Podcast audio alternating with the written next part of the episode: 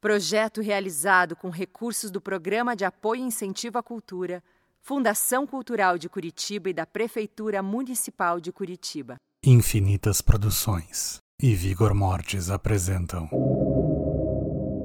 Noite Diabólica Contos Fantásticos Podcast a partir da obra de Rubens Francisco Luchetti.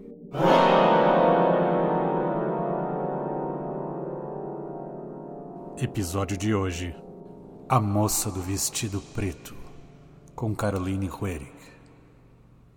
Naturalmente, o amigo leitor não achará totalmente desconhecida a narrativa a seguir, pois ela faz parte do folclore mundial, sempre havendo alguém que relate um caso semelhante.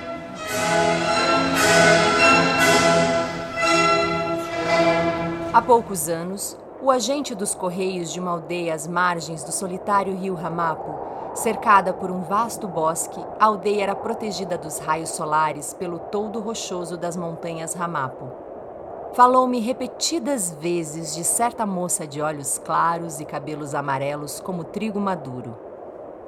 Meu interlocutor era um homem muito viajado, cortês e membro de distinta família da região. Certa vez, informou-me ele que, para pagar os próprios pecados, lecionava para uma classe de meninos na escola dominical da pequena e vestusta igreja metodista da aldeia.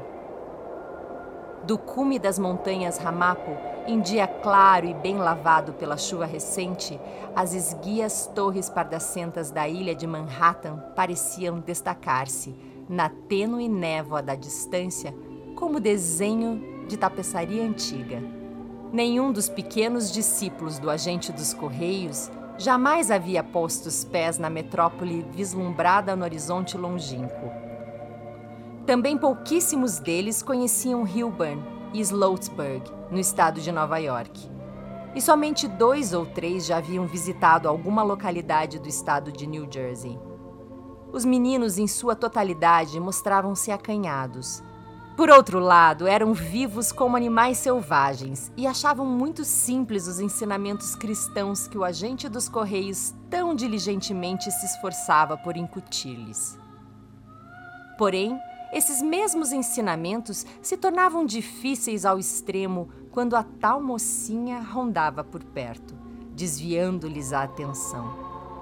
Toda vez que ela aparecia na escola, contou-me o agente dos Correios, era como uma peste alastrando-se pouco a pouco. Então, um dos alunos partia em seu encalço, ficava sumido durante mais ou menos um mês e voltava, um belo domingo, envergonhado.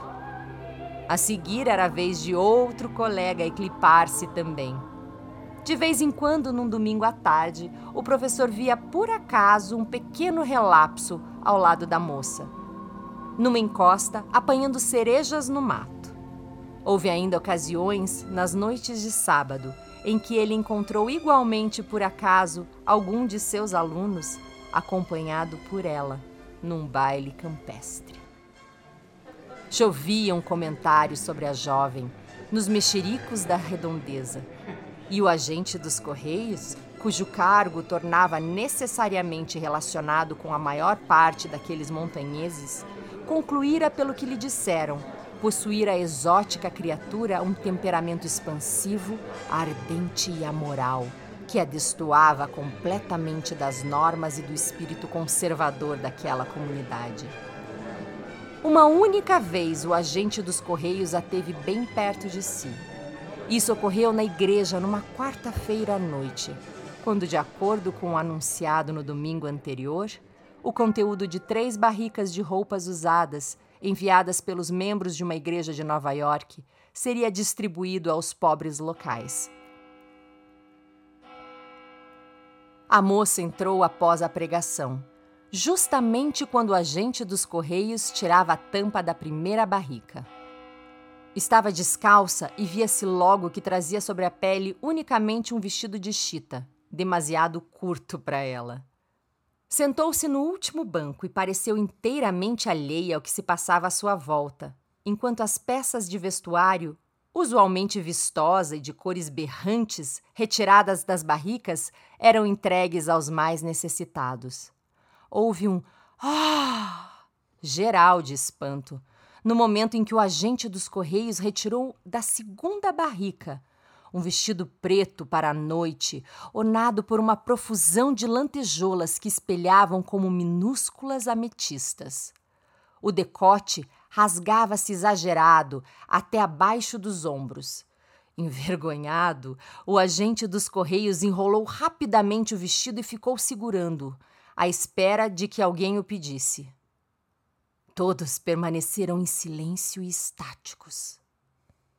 De repente, a moça levantou-se, percorreu rapidamente a distância que a separava do agente dos correios e, sem proferir uma palavra, tirou o vestido das mãos do homem. Depois correu para fora do templo, não olhou para trás uma única vez. Dessa ocasião em diante, informou-me o agente dos correios, ninguém mais a viu com outro traje. Sob o sol ou a chuva, de dia ou de noite, ela se transformou em permanente mancha negra, em contraste com a relva das colinas. O outono veio cedo naquele ano.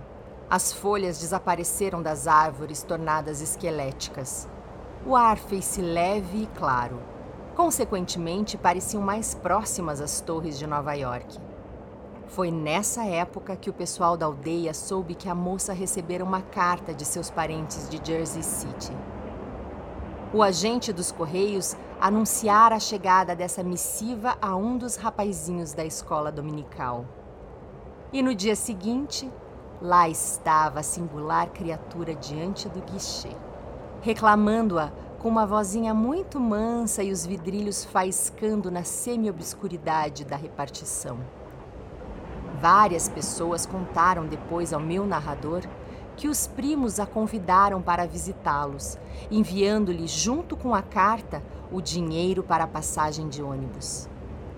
Uma semana mais tarde, uma testemunha ocular da cena contou ao agente dos Correios a impagável descrição dos semblantes dos passageiros quando viram embarcar no ônibus, parado em plena estrada asfaltada, a 12 milhas de distância da aldeia, a moça, segurando acima dos joelhos a barra do longo vestido de noite.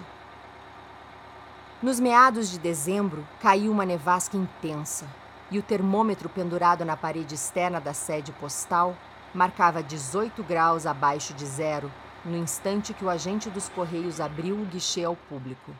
Algumas pessoas o esperavam em fila e estavam muito mais ansiosas em contar-lhe a novidade do que interessadas em receber alguma possível correspondência. O cadáver da moça fora descoberto congelado e hirto em plena estrada, poucas milhas acima do ponto de parada. Voltando de Jersey City, descera ela do ônibus e empreender a longa caminhada para casa. Entretanto, o vestido preto com lantejoulas não era, decididamente, abrigo bastante para uma noite como aquela.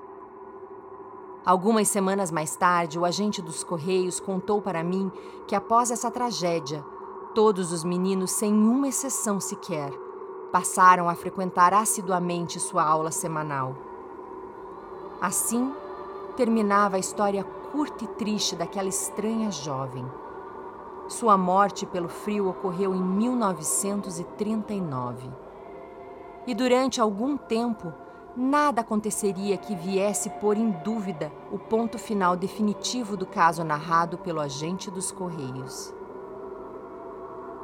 Agora, passados dois anos, um número sempre crescente de pessoas julga que essa narrativa, cuja veracidade pode facilmente ser comprovada por uma infinidade de testemunhas, tenha tido uma sequência inexplicável. Tudo porque um relato curioso começou recentemente a correr às povoações da região e, em particular, às faculdades. Esse relato desdobrou-se em diversos outros, como sempre acontece nesses casos. Contudo, nenhum deles se referia, sequer de leve, ao triste episódio da moça dos cabelos amarelos e seu vestido preto, ou a sua morte dolorosa, o que somente se conhecia na aldeia às margens do Ramapo. A conexão entre as duas histórias nós a fazemos aqui pela primeira vez.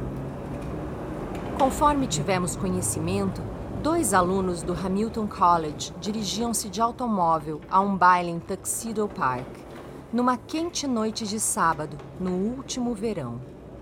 Eles seguiam pela estrada que atravessa o vale do pequeno rio Ramapo, quando avistaram uma jovem postada à beira do caminho. Ela trajava um vestido de baile e seus cabelos eram louros como trigo maduro. Os rapazes detiveram o carro e ofereceram-lhe carona. A moça subiu pressurosa, sentando-se entre eles.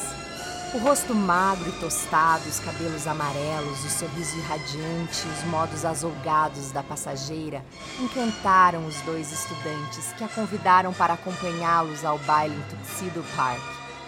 A jovem aceitou e pouco depois os dois rapazes a apresentavam ao casal que organizara o baile.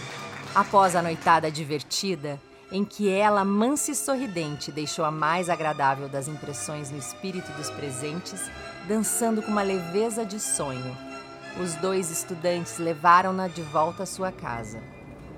Como a jovem sentia frio, ao iniciar-se a viagem, um deles tirou o próprio paletó e deu-o para ela vestir.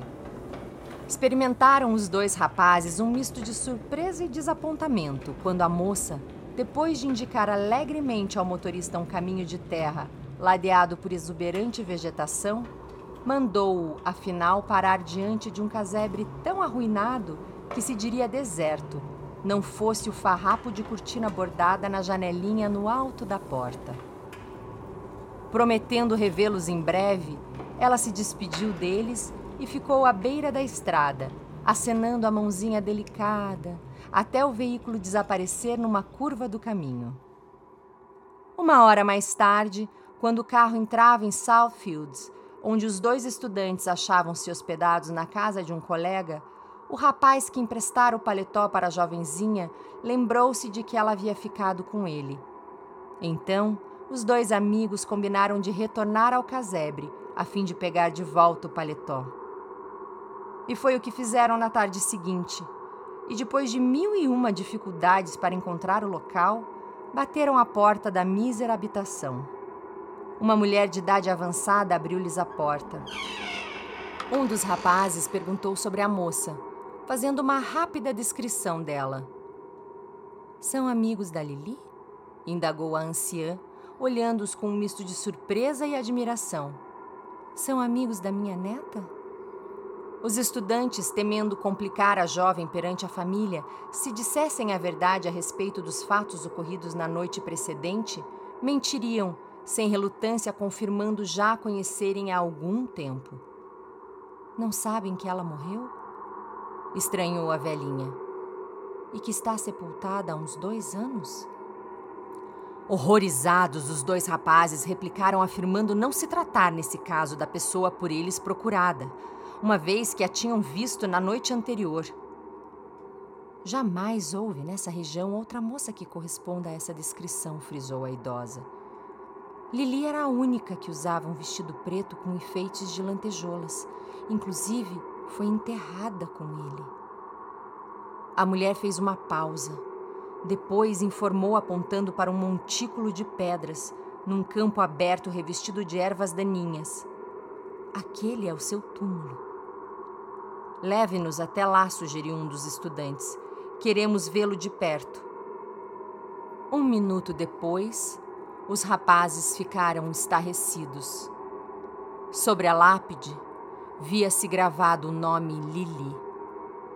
E sobre as pedras, a cabeceira, encontrava-se meticulosamente dobrado o paletó.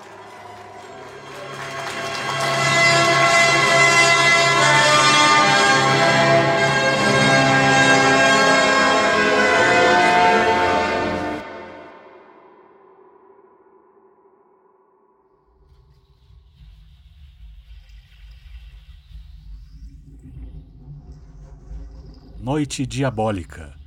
Contos Fantásticos Podcast. Leitura de contos de Rubens Francisco Luchetti. Com Caroline Huerig, Kenny Rogers, Michele Rodrigues, e Paulo Biscaia Filho. Técnicos de som, Demian Garcia e Paulo Biscaia Filho. Coordenação, Caroline Huerig.